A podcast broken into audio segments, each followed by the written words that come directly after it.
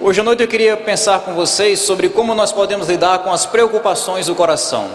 Como lidar com as preocupações do nosso coração. Para isso eu quero chamar a atenção de vocês para um texto bíblico que está na carta que o apóstolo Paulo escreveu aos Filipenses, capítulo de número 4.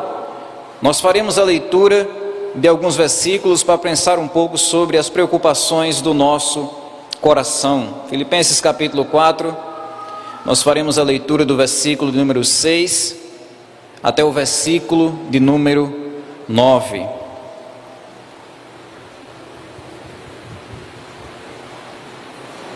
Filipenses 4, do versículo 6 até o versículo de número 9. A palavra de Deus diz assim: Não fiquem preocupados com coisa alguma mas em tudo, sejam conhecidos diante de Deus os pedidos de vocês, pela oração e pela súplica, com ações de graças. E a paz de Deus, que excede todo entendimento, guardará o coração e a mente de vocês em Cristo Jesus. Finalmente, irmãos, tudo que é verdadeiro, tudo que é respeitável, tudo que é justo, tudo que é puro, tudo que é amável, tudo que é de boa fama, se alguma virtude há e se algum louvor existe, seja isso o que ocupe o pensamento de vocês. O que também aprenderam, receberam e ouviram de mim, e o que viram em mim, isso ponham em prática, e o Deus da paz estará com vocês. Que Deus aplique no nosso coração a Sua palavra. Um dos desafios mais constantes inevitáveis e desconfortáveis que nós temos de lidar no nosso dia a dia é o desafio das preocupações do coração. Constantemente nós estamos experimentando, vivenciando e atravessando situações em nossa vida que arrastam o nosso coração para diferentes lados, que clamam pela nossa atenção completa. É interessante notar que quando o apóstolo Paulo escreveu a palavra preocupação ou ansiedade, dependendo da versão, nesse texto que a gente acabou de ler, é exatamente isso que ele tem em mente.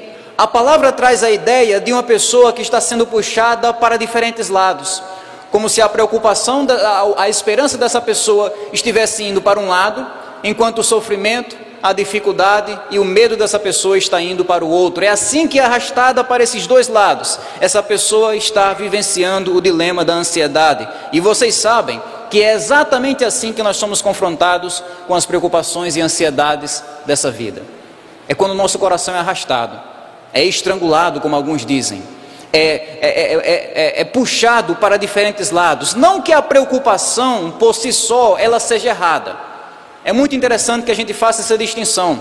Nem toda preocupação é errada.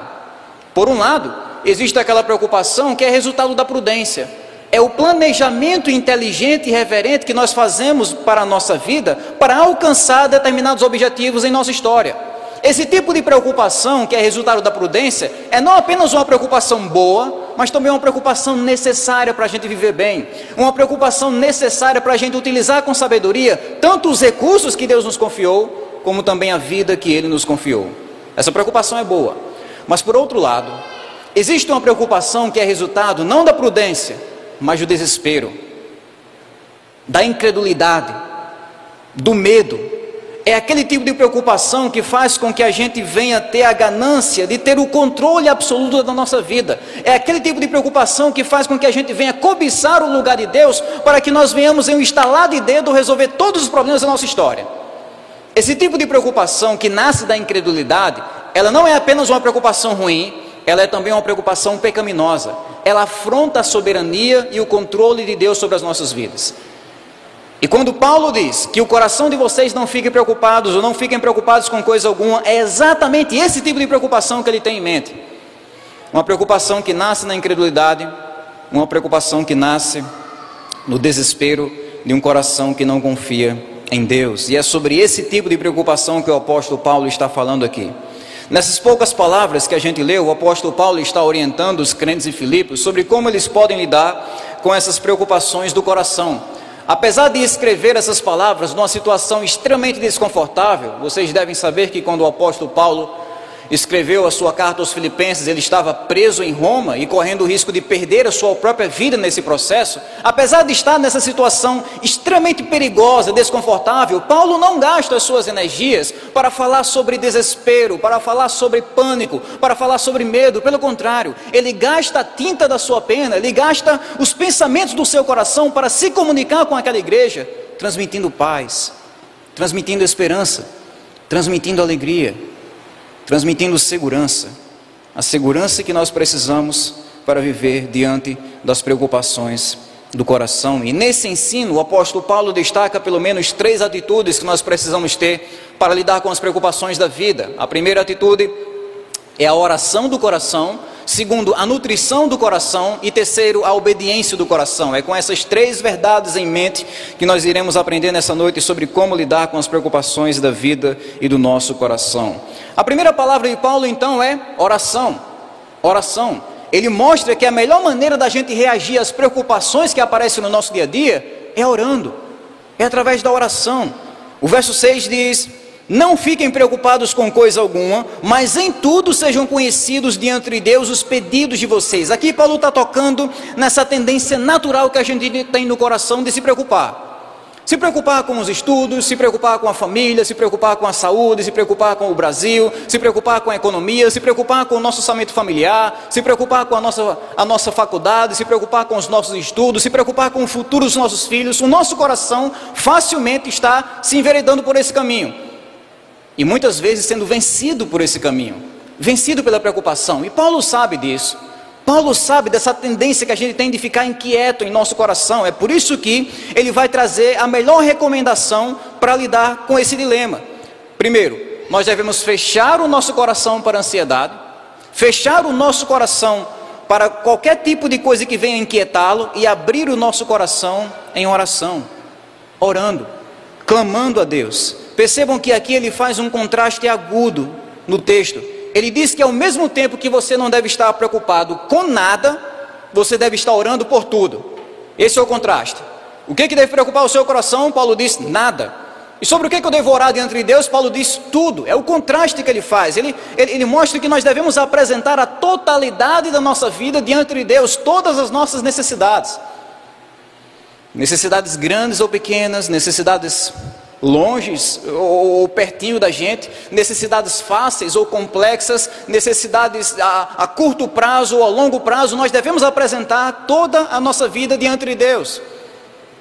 Ou naquele momento de oração que nós temos em nosso dia a dia, onde a gente ora a Deus e apresenta a Ele as nossas vidas, ou no ambiente da oração, quando a gente ora enquanto está caminhando, enquanto está fazendo compras, enquanto está dirigindo, o fato é que nós, como crentes, para lidar com as preocupações, precisamos apresentar a totalidade da nossa vida diante de Deus. Alguém já parafraseou esse texto dizendo o seguinte: é como se Paulo estivesse dizendo isso. O crente, ele deve estar é, ansioso por nada, ele deve estar orando por tudo e ele está agradecido por qualquer coisa. Ele está ansioso pelo quê? Por nada. Ele está orando pelo quê? Ele está orando por tudo, tudo que aparece na sua frente. E ele está agradecido por qualquer coisa. O problema muitas vezes é que a gente inverte, né? A gente está ansioso por tudo, a gente não está orando por nada e a gente está reclamando de qualquer coisa. Coronar nessa situação. Eu achava que eu seria destruído, eu achava que eu estaria agora no pó. Eu achava que eu viraria um ateu aqui nessa situação. Mas eu estou sentindo uma paz tão forte, eu nem consigo entender que paz é essa. Eu nem consigo entender de onde é que vem essa paz. O crente mesmo fica se perguntando. Ele fica se perguntando como é que eu posso encontrar a prosperidade é, nessa pobreza, como é que eu posso encontrar essa esperança no desespero, como é que eu posso encontrar força nessa fraqueza, como é que eu posso encontrar paz nessa guerra, como é que eu posso encontrar esse tipo de, de, de tranquilidade no meu coração? É porque essa paz é transcendente, ela excede todo o nosso entendimento.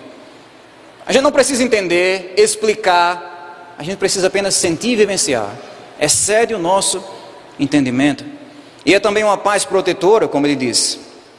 Essa paz guardará o nosso coração e a nossa mente, ou seja, nosso coração, nossas emoções, nossa mente, nossa razão, toda pessoa que nós temos aqui dentro, a nossa alma, o nosso interior, essa pessoa interior é guardada por essa paz. Essa paz aqui para guardar é a mesma palavra que era usada naquela época para descrever um guarda que estava protegendo um determinado local ou um policial, um guarda, um soldado que está protegendo uma determinada pessoa. É de onde nós tiramos, por exemplo, a nossa palavra custódia. Fulano de tal está sob custódia, é daqui que vem a palavra guardar. É a ideia da paz de Deus protegendo cuidadosamente, atentamente o nosso coração. É assim que Deus nos protege. Ele não é desleixado e deixa o nosso coração à toa, ele protege cuidadosamente, mantém o nosso coração sob a custódia da sua paz. Quando a ansiedade vem nos atacar, quando a preocupação vem invadir o nosso coração, a paz de Deus está lá como um soldado. Guardará o nosso coração. E é claro que tudo isso acontece em Cristo. É uma paz cristocêntrica. Ele diz: A paz de Deus guardará o coração e de vocês em Cristo Jesus, ou seja, como resultado da nossa união com Jesus pela fé, como resultado do nosso relacionamento pessoal com Jesus. Muitos crentes, muitos descrentes, melhor dizendo, procuram essa paz, mas não encontram. Por quê? Porque essa paz, ela, ela nasce, ela se origina, ela, ela é canalizada ao nosso coração por meio do Evangelho. Quando a gente está em Jesus, a gente está em paz. Como está escrito em Romanos 5,1: Justificados, pois, mediante a fé, nós temos paz com Deus por meio do nosso Senhor e Salvador Jesus Cristo. Então, a lição que esse texto está nos ensinando aqui de início é essa: a melhor maneira de combater as preocupações do coração é com oração, é clamando a Deus em oração. O remédio não é a autoajuda, o remédio é a ajuda do alto. O remédio não é você se colocar de pé sozinho e dizer eu posso, eu consigo, eu sei, eu vou em frente porque eu sou um vencedor. Não, o remédio é você se colocar de joelhos. É você reconhecer sua dependência de Deus, sua fragilidade, suas limitações, suas fraquezas e dizer: Deus, eu não consigo sem o Senhor. É isso que Paulo está dizendo aqui. É, é, é, isso, por exemplo, que o jovem Daniel fez quando ele foi ameaçado pelo rei e proibido de orar ao seu Deus, de ter comunhão com seu Deus. O que foi que Daniel fez quando a sua vida foi ameaçada, se ele simplesmente orasse ao seu Deus? Quando o decreto real foi estabelecido por influência dos seus inimigos? Está escrito em Daniel capítulo 6, verso 10: quando deu a noite de sono, na segurança e no conforto do seu palácio. É a paz de Deus. É o sorriso de Deus refletido na alma do crente. A paz de Deus é a firme convicção de que Deus, que não propôs nem mesmo o seu próprio filho, antes o entregou por todos nós, ele vai nos dar livremente com Jesus todas as coisas. Isso é paz. Isso é paz. E é com esse tipo de confiança que nós procuramos a Deus em nossos momentos de preocupação. Mas isso não quer dizer, irmãos, que na hora da ansiedade e da preocupação, o nosso dever é apenas orar e cruzar os braços e esperar Deus fazer o resto. Não. Como nós vemos aqui na sequência do texto, Paulo vai destacar outra atitude para a gente combater a preocupação e a ansiedade no nosso coração. Ele vai falar sobre a nutrição do coração. A nutrição do nosso coração. A importância da gente cuidar da alimentação do nosso coração. Ele diz mais ou menos isso no verso 8. Finalmente, irmãos, aí no finalzinho ele diz assim no verso 8: Seja isso que ocupe o pensamento de vocês. É como se estivesse aqui definindo. É esse tipo de alimentação que vocês devem usar para alimentar o pensamento de vocês, o coração de vocês. Para vocês lidarem com, com as preocupações da vida, vocês precisam vigiar a dieta mental do coração de vocês. Precisamos tomar cuidado com o tipo de pensamento que nos alimentam no dia a dia. Porque assim como acontece com o nosso corpo, esse corpo aqui, assim como acontece com o nosso corpo, se nós alimentamos o nosso coração, barra mente, mesma coisa, coração e mente. Se nós alimentamos o nosso coração, a nossa mente, com pensamentos, isso que vocês devem pensar, colocar o coração de vocês. É assim que entendemos a nutrição certa para o nosso coração. E ele continua dizendo detalhes sobre essa dieta, né? Que ele vai receitar para a gente. Nós precisamos alimentar o nosso coração primeiro com a verdade e o respeito. Ele diz assim no texto, no verso 8: tudo que é verdadeiro, tudo que é respeitável, seja isso que ocupe o pensamento de vocês. A verdade, o que é verdadeiro. O que é a verdade? É aquilo que não é falso. A verdade é aquilo que merece a nossa confiança por ser genuíno. Isso é o que nós chamamos de verdade. O nosso papel é cuidar da nossa mente de modo que a nossa mente venha abraçar a verdade e rejeitar a mentira. Abraçar a verdade. Quer venha da boca de um ímpio ou do próprio diabo, continua sendo a verdade. E rejeitar a mentira. Mesmo que um anjo desça do céu contando uma mentira, Paulo diz em Gálatas 1: rejeita a mentira, seja anátema. Esse é o apelo que devemos ter pela verdade. A nossa mente também deve se apegar ao respeito, como ele diz aqui, tudo que é respeitável.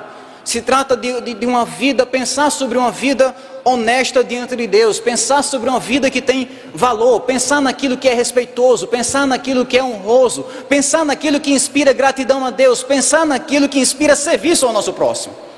Tudo que é respeitável, tudo que tem valor e importância aos olhos de Deus, seja isso que ocupe o pensamento de vocês. E há algumas lições que nós podemos destacar sobre isso.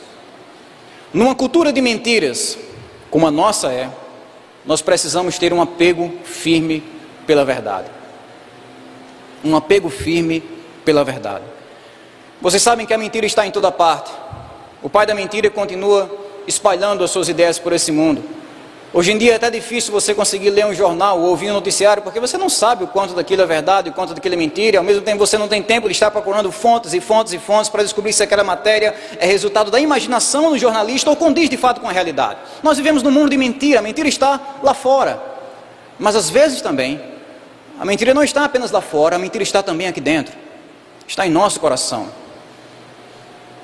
É interessante observar, por exemplo, como os estudiosos da área da mente apontam, que 90% dos pensamentos que uma torre celular que está a quilômetros de distância emitir uma radiação que vai matá-lo em poucos dias. O medo que a pessoa tem de dirigir um carro e a polca soltar do carro, o parafuso soltar e a direção ir embora ela morrer. O medo que a pessoa tem de sair na rua e de repente aparecer alguém que quer tirar a vida dela. É pensamentos de coisas que não acontecem na realidade. Toda uma ansiedade que é desencadeada no coração de uma pessoa porque ela está alimentando mentiras e fantasias do seu coração. É por isso que no combate à ansiedade, essa é a recomendação que Paulo traz. Vocês não devem ficar preocupados, pelo contrário, vocês devem se apegar à verdade, não às mentiras, não às ilusões, não às mas também numa geração superficial.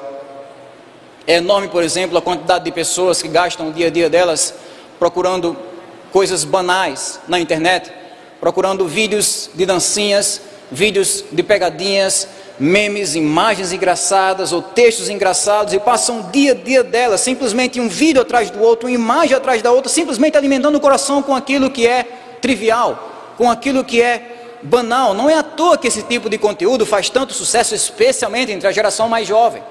Porque o nosso coração, como ser humano, ele não gosta de realidade, ele gosta de superficialidade. Não queremos encarar a realidade, nós queremos uma anestesia dentro da realidade. E esse tipo de trivialidade costuma anestesiar o nosso coração. Não que seja errado compartilhar um meme. Eu tenho vários memes aqui no meu celular. O pessoal faz meme até de mim. Algumas fotos que eu salvei aqui eu acho engraçado. É bom para descontrair. Mas se o centro da nossa navegação da internet, da nossa interação nas redes sociais, se trata apenas desse tipo de coisa, alguma coisa está errada em nosso coração. Porque nós somos criados para coisas maiores. Nós somos criados para coisas melhores. Nós fomos criados para uma pessoa melhor mais precisamente falando. Nós somos criados para Deus. É por isso que na dieta do nosso coração, na nutrição do nosso coração, nós devemos estar alerta, alerta diante das banalidades dessa vida e ao mesmo tempo devemos priorizar em nossa rotina aquilo que é respeitável, aquilo que é honroso, aquilo que produz edificação para o nosso coração. Tudo que é respeitável, seja isso que ocupe o pensamento de vocês, tudo que tem valor aos olhos de Deus, tudo que tem significado, que tem edificação para a sua vida, que acrescenta na sua caminhada com Deus. Seja isso que ocupe o pensamento de vocês.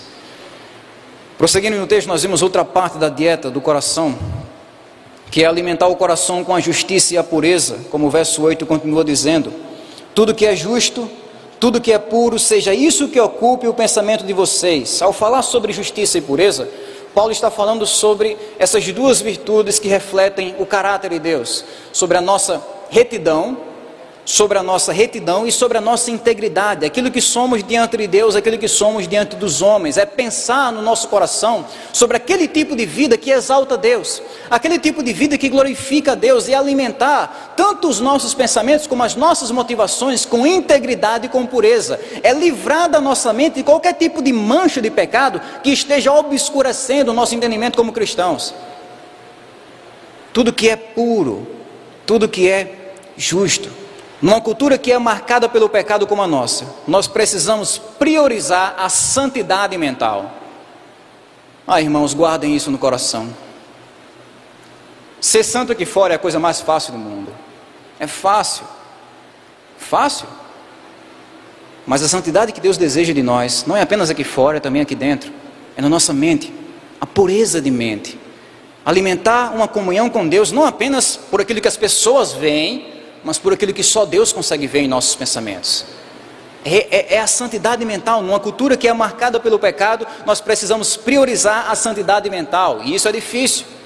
Nós vivemos numa cultura que tem estampado o pecado, exaltado o pecado como uma regra de vida, apresenta o pecado como uma coisa atrativa, como uma coisa necessária. Não são poucos os filmes, as séries, os documentários, as notícias, as informações que são passadas hoje pela nossa cultura que tratam o pecado como uma coisa normal, pornografia como uma coisa normal, homoafetividade como uma coisa normal, criminalidade, drogas, um palavreado baixo, tudo como uma coisa normal. Basta você acessar o YouTube, colocar lá nos vídeos que estão em alta. Qual é o tipo de vídeo que está em alta? Qual é o tipo de vídeo que todo mundo está vendo, que todo o Brasil está vendo? É o tipo de vídeo que está totalmente distante de Deus. Palavreado baixo, criminalidade, drogas, sensualidade, tudo aquilo que não condiz com a pureza. E muitas pessoas, às vezes crentes, acabam que engolindo todo esse veneno cultural sem ter qualquer cuidado com a própria mente. Mas a exaltação de Paulo permanece a mesma. Qualquer conteúdo físico, cinematográfico, verbal, literário, visual, físico, imaginário que leve pecado para a sua mente deve ser rejeitado pelo bem da sua vida com Deus. Tudo que é puro, tudo que é justo, seja isso que ocupe a mente de vocês, o coração de vocês. É assim que purificamos a nossa mente de todo o lixo cultural que encontramos nesse mundo. E prosseguindo o texto, nós vemos que Paulo ainda traz uma última receita dessa dieta. Ele diz que devemos alimentar o coração com o amor e a boa fama. Tudo que é amável, tudo que é de boa fama, se alguma virtude há e se algum louvor existe, seja isso que ocupe o pensamento de vocês. Alimentar a mente com o que é amável, ou seja, todas aquelas virtudes que procedem do amor. A, alegria, o domínio próprio, a fidelidade, a generosidade, é, é, a, a, paciência, o bom humor, tudo aquilo que procede do amor, alimentar o nosso coração com aquilo que é agradável diante de Deus e diante dos homens, e também aquilo que é de boa fama, aquilo que traz dignidade. É você evitar, se por um lado a boa fama significa coisas boas em relação ao nosso próximo, a difamação significa o oposto, significa você destruir a fama de alguém por meio do ódio, da cobiça, da vingança ou da avareza. Paulo está dizendo que nós devemos evitar a difamação e alimentar a boa fama. Nós devemos ter pensamentos cuidadosos em relação ao nosso próximo, para que a gente não venha prejudicar o nosso próximo com nenhum tipo de inveja, cobiça, avareza ou calúnia ou qualquer coisa desse tipo. É dessa forma, como Paulo diz em 2 Coríntios 10,5, que nós levamos cativo todo o pensamento à obediência de Cristo. Nós pegamos a nossa mente, nossos pensamentos, nossas intenções, nossas motivações, nossas, nossas imaginações e colocamos tudo isso debaixo da soberania de Jesus. Levar cativo todo o pensamento à obediência de Cristo. E a pergunta que surge é essa, Neemias, tudo bem, mas o que, é que isso tem a ver com ansiedade? O que, é que isso tem a ver com preocupação? Meus irmãos, Paulo tem uma razão de falar sobre isso nesse ponto. Quando Paulo fala sobre ansiedade, e ao mesmo tempo ele diz que nós devemos batalhar no campo da nossa mente, ele está dizendo o seguinte: a melhor forma de combater as preocupações do coração é no campo da mente. No campo da mente. A batalha não está no tipo de roupa que nós utilizamos, o tipo de alimento que nós ingerimos. A batalha está não aqui fora, mas está aqui dentro está no tipo de pensamentos que nós alimentamos em nossa mente. É quando você diz não para os pensamentos venenosos e diz sim para os pensamentos virtuosos. É quando você fecha o seu coração para o pecado e você abre o coração para a santidade. É quando você enche os seus pensamentos daquilo que enche você de Deus. É por isso que no mesmo, quase no mesmo versículo que ele diz, não fiquem preocupados com nada, ele diz a mesma coisa. Alimente o coração e a mente de vocês com aquilo que é puro porque é dessa forma que vocês vão batalhar e atacar a ansiedade e a preocupação no coração de vocês. A pureza de mente é uma arma poderosa contra as preocupações do nosso coração, contra as ansiedades do nosso coração. Mas prosseguindo no texto, em último lugar, nós vemos que o resultado de uma mente pura é uma vida pura, a obediência do coração. Já falamos sobre a oração, já falamos sobre a nutrição, agora a obediência do coração, como está no verso 9. Uma obediência necessária. O que também aprenderam, receberam e ouviram de mim, e o que viram em mim, isso ponham em prática. É importante a gente notar essa trajetória que Paulo apresenta aqui da obediência, né? A obediência é aprendida, o que vocês aprenderam. Os filipenses ouviram da boca de Paulo a palavra de Deus, eles aprenderam. O caminho da obediência começa no aprendizado, quando a gente, quando a gente equaliza os nossos pensamentos com os pensamentos de Deus. Nós semeamos um pensamento, colhemos uma ação, semeamos uma ação, colhemos um hábito, semeamos um hábito, é, colhemos um caráter, semeamos um caráter, colhemos um destino. Tudo começou aonde? Pensamento. O que vocês aprenderam? A gente aprendeu essa obediência. Mas Paulo continua dizendo que essa obediência também foi vista. Ele diz aos Filipenses: O que vocês viram em mim. Isso quer dizer que o apóstolo não ensinou apenas pelas suas palavras, ele ensinou pela sua vida. Ele falava e vivia, ele pregava e praticava. E os filipenses conferiram isso. E ainda Paulo diz que essa obediência deve ser imitada. Isso ponham em prática. O papel daqueles crentes era ouvir a palavra da boca de Paulo, ver a palavra na vida de Paulo imitar, obedecer a palavra, imitando a Paulo, a conduta de Paulo. Isso vocês devem colocar em prática. É assim que eles iriam construir as suas vidas sobre a rocha, como Jesus Cristo disse, obedecendo os mandamentos, os preceitos e a vontade de Deus. E o resultado dessa postura de obediência, Paulo diz no finalzinho do versículo 9, seria uma obediência recompensada. O texto diz: E o Deus da paz estará com vocês. O Deus da paz estará com vocês. Vocês lembram que no versículo 7 ele falou sobre a paz de Deus. Vocês oram, vocês suplicam, vocês adoram, vocês pedem, vocês agradecem, a paz de Deus vai estar com vocês. Agora ele estende a promessa.